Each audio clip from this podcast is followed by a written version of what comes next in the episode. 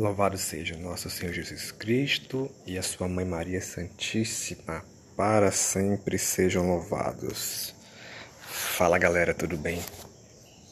Né, o nosso tive uma ideia de fazer esse primeiro podcast para começar a partilhar um pouco sobre as reflexões né, acerca da palavra de Deus, acerca do que Jesus Cristo, Deus, o Santo Espírito de Deus se manifesta e vem trazer para cada um de nós. E a pedidos e por sugestões, acabei criando esse podcast. E aí vou começar a alimentar nessas nossas formações, esses nossos pequenos. Não são formações, são pequenas partilhas pessoais sobre as impressões sobre das leituras do Evangelho, as leituras dos livros da Bíblia. E hoje eu queria que você acompanhasse comigo, se você tiver com a sua Bíblia pertinho, da Epístola aos Romanos, do capítulo 8, dos versículos 18 ao 27. Epístola aos Romanos, capítulo 8, versículos do 18 ao 27. Esperança dos filhos de Deus. Tenho para mim que os sofrimentos da presente vida não têm proporção alguma com a glória futura que nos deve ser manifestada. Por isso, a criação aguarda ansiosamente a manifestação dos filhos de Deus, pois a criação foi sujeita à vaidade, não voluntariamente, mas por vontade daquele que a sujeitou. Todavia, com a esperança de ser também ela libertada do cativeiro da corrupção, para participar da gloriosa liberdade dos filhos de Deus, pois sabemos que toda a criação geme e sofre, como que dores de parto, até o presente dia. Não só ela, mas também nós que temos as primícias do Espírito gememos em nós mesmos, aguardando a adoção, a redenção do nosso corpo, porque pela esperança é que fomos salvos. Ora, o objeto de esperança já não é esperança, porque o que alguém vê como é que ainda o espera? Nós que esperamos o que não vemos é impaciência que o aguardamos. Outro sim, o Espírito vem em nosso auxílio, a nossa fraqueza, porque não sabemos o que devemos pedir, nem orar como convém, mas o Espírito mesmo intercede por nós com gemidos inefáveis. E aquele que perscruta os corações sabe o que deseja o Espírito, o qual intercede pelos santos, segundo a palavra de Deus.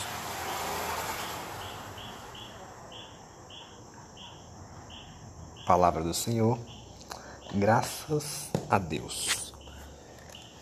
Então, meus irmãos, hoje, né, acima, acerca, em cima dessa pequena reflexão, que também não vamos esticar muito, é, nós meditamos em cima dos sofrimentos presentes da vida que não tem proporção alguma com a glória futura que nos deve ser manifestada. O sofrimento, quando a gente fala de sofrimento, o ato de viver as nossas cruzes, o ato de pegar, de manifestar a cruz de Jesus Cristo, ele se faz presente na conduta de um cristão autêntico.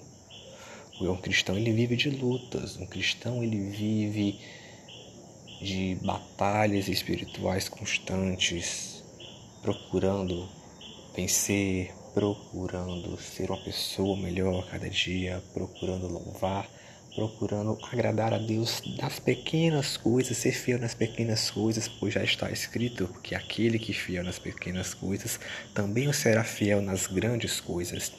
E o Espírito Santo de Deus, ele se manifesta naqueles que são chamados a ser os filhos autênticos de Deus. Todos aqueles que são batizados pela ação do Espírito, eles têm todos os dons, têm todos os carismas, têm todas as armas necessárias para serem cristãos autênticos e tomarem as suas cruzes e seguirem a Cristo de fato, sem pôr a mão no arado e olhar para trás. Pois também está escrito que aquele que põe a mão no arado e olha para trás também não é digno de entrar no reino de Deus. E você pode ficar se perguntando, então o cristão ele deve sofrer constantemente? Sim. Né? Sempre que tudo estiver muito calmo, sempre que tudo estiver muito simples, tem algo de errado. Porque um cristão ele é incomodado, porque a marca do cristão é incomodar.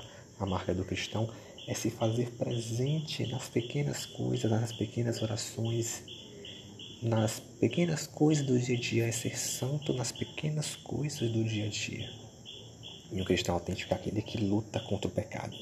Porque nós, enquanto seres humanos, temos o que a Igreja Católica chama de concupiscência, que é uma inclinação natural ao pecado, é como um imã, um imã natural que nos atrai, que nos inclina às nossas próprias misérias. E se fosse por nós mesmos, pela nossa própria natureza humana, nós já estaríamos automaticamente condenados. Mas Deus, na sua infinita misericórdia, Ele vem nos dá a oportunidade de sermos pessoas melhores a cada dia. Isso que é a lógica de um cristão, isso que é a fortaleza de um cristão. Um cristão é aquele que, mesmo se reconhecendo o pecado, ele acredita na misericórdia divina. Ele vem se fortalecer da palavra, das orações.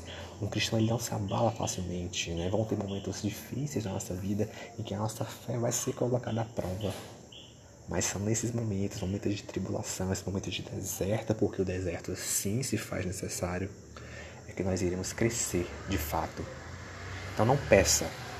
Né? Se você que levar em exercício, não peça para que Deus retire as cruzes da sua vida, mas que Ele dê a força, o suporte, a paciência, as virtudes necessárias para que você possa, assim, dessa forma, vencer essas tribulações e cada vez mais tomar junto a Cristo as dores de Cristo junto às suas, para que você possa exalar cada vez mais a luz do Santo Espírito e você possa incendiar, você possa iluminar todos aqueles que passam ao seu redor. Porque um cristão autêntico também é aquele que é luz, que é sal e luz, é aquele que revela o Evangelho vivo a cada um dos irmãos. Um cristão autêntico é aquele que não tem medo de dizer a verdade, com medo de afastar as pessoas, porque ele sabe aquilo que deve ser dito, e a palavra tem que ser dita, doa quem doer. Amém? Então que nós acreditemos na misericórdia divina e que mesmo se hoje você está passando por um momento de dificuldade, saiba que isso vai passar. Mas muitas vezes o sofrimento se faz necessário para que nós possamos reconhecer as nossas falhas, as nossas misérias. E dessa forma, através do nosso autoconhecimento, de nos reconhecermos que não somos nada na frente do Cristo, nós possamos nos manifestar.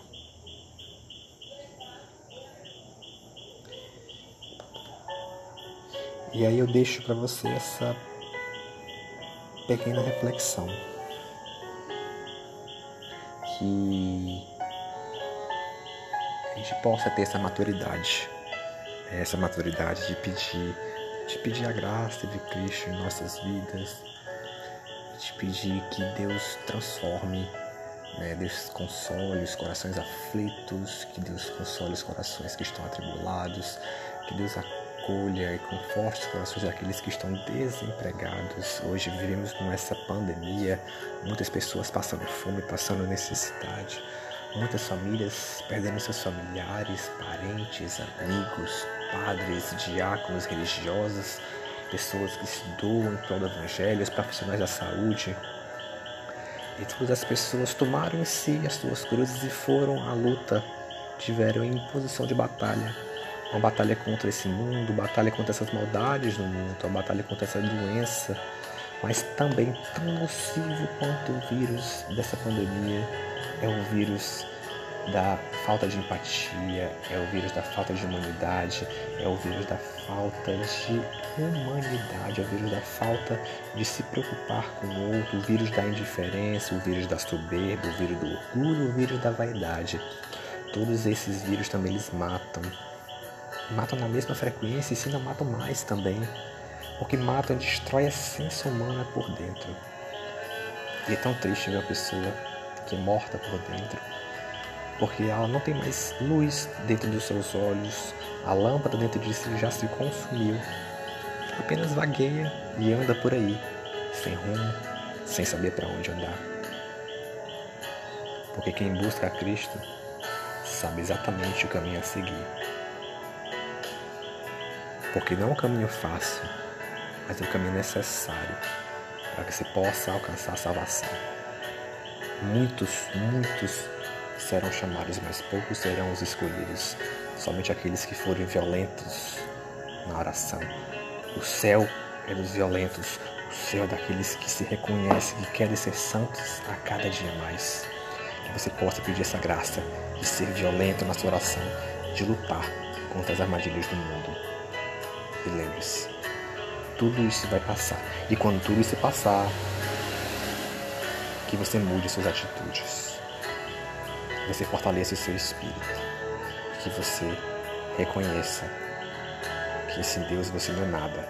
E você reconheça e possa pedir para que Deus lhe dê a força necessária para vencer as suas tribulações e as suas cruzes do dia a dia.